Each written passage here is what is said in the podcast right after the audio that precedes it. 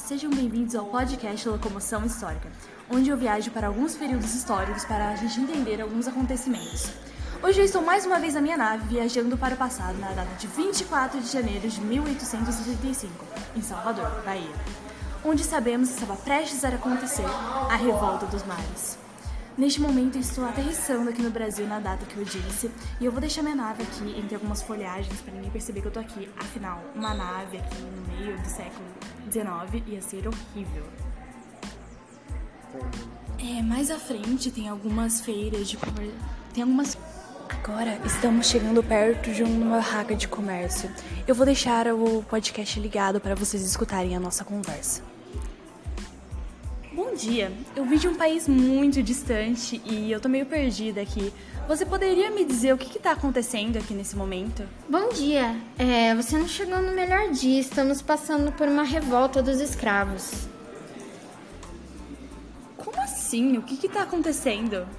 Eu posso te explicar, mas não aqui. Venha. Agora estamos chegando perto da casa do comerciante. Eu não sabia que os brasileiros dessa época eram tão amigáveis a ponto de te convidar para ir à casa deles.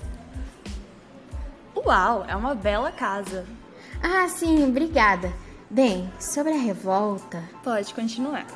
Nós estamos passando por uma revolta chamada Revolta dos Malês. Os malês são escravos que foram traficados e escravizados aqui, e eles têm origem muçulmana. Entendo. Eles estão sendo liderados por uma escrava chamada Luísa Marim. Ela luta para, para os escravos serem livres.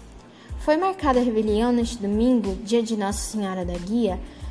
Eles escolheram uma data santa para a rebelião porque fazia parte da estratégia política dos escravos da Bahia e no mundo. Certo, mas qual é o motivo dessa revolta?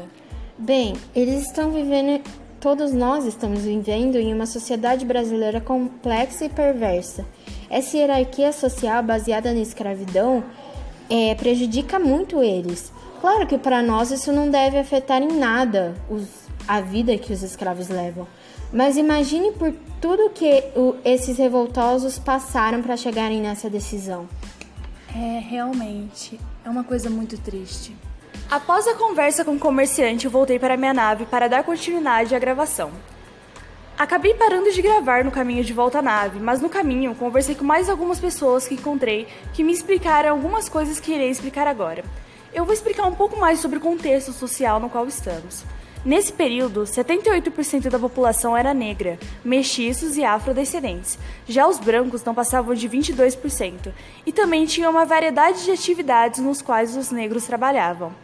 Uma coisa que eu reparei foi que nos centros urbanos, os escravos tinham mais liberdade de movimento enquanto cumpriam suas tarefas, o que provavelmente ajudou a, a organizar a revolta, pois com acesso a vários locais podiam se comunicar escondidos e fora da vista dos demais. Bom, pessoal, eu voltei agora para perto de comércio onde eu estava. Eu descobri que existe uma reunião dos revoltosos. Acho que irei entrar lá para ver se eu consigo conquistar um pouco das suas confianças e descobrir mais sobre o que está acontecendo nesse período. Sai daqui, vamos te Quem é pegar. você, filho? Olha lá, pega ele. Bom, pessoal, acho que com- não consegui gravar o que eu conversei com os escravos. Foi muito difícil de conseguir a confiança deles. Mas depois de um grande esforço, consegui algumas informações. Está aqui o que eu descobri. Os escravos, como eles não confiaram totalmente em mim, não me falaram o real motivo e objetivo de tal revolta. Mas posso dizer que se pretendia uma rebelião generalizada e provavelmente ia instituir em Salvador um governo malê, liderado por muçulmanos. Para isso, os revoltosos planejavam matar todos os brancos, pardos ou mulatos livres, bem como os escravos negros que se recusaram a participar da sua revolta. Agora, dito isso, vou ficar aqui na minha nave assistindo a revolta a partir do meu aparelho que pode captar as imagens até 20 km de distância e depois volto a falar com vocês. Bom, galera, após a revolta ter se encerrado, vou contar a vocês o que descobri. A revolta estava planejada para acontecer logo pela manhã do dia 25, momento que a maioria da população ia para a igreja do Nosso Senhor Bonfim, deixando o centro da cidade vazio. A ideia era começar a revolta a hora que os escravos saíram para buscar água em uma das fontes públicas. Assim, ficaria mais fácil para eles se reunirem. Quando a revolta começou, surgiram diversos incêndios para distrair a atenção da polícia. O plano era partir do centro da cidade de Salvador, servir para a Vitória, depois Conceição da Praia, Taboão e Pilar de terminar em Bonfim. Em cada local havia um grupo de escravos pronto para se unir ao grupo que vinha do centro. Beldes foram para as batalhas vestidos de abada. Agora, como as revoltas, como os malês foram para as revoltas. Os rebeldes foram para as batalhas vestidos de abada branco, tipicamente muçulmano, além dos amuletos malês no pescoço, nos bolsos, e os amuletos eram feitos por artesãos muçulmanos que escondiam esses mesmos de seus senhores. Depois da minha última atualização do podcast, eu voltei ao comércio que fui no início, após a revolta. Lá eu encontrei a esposa do comerciante com quem conversei, que acabou morrendo durante a revolta, infelizmente, e fiz uma boa amizade.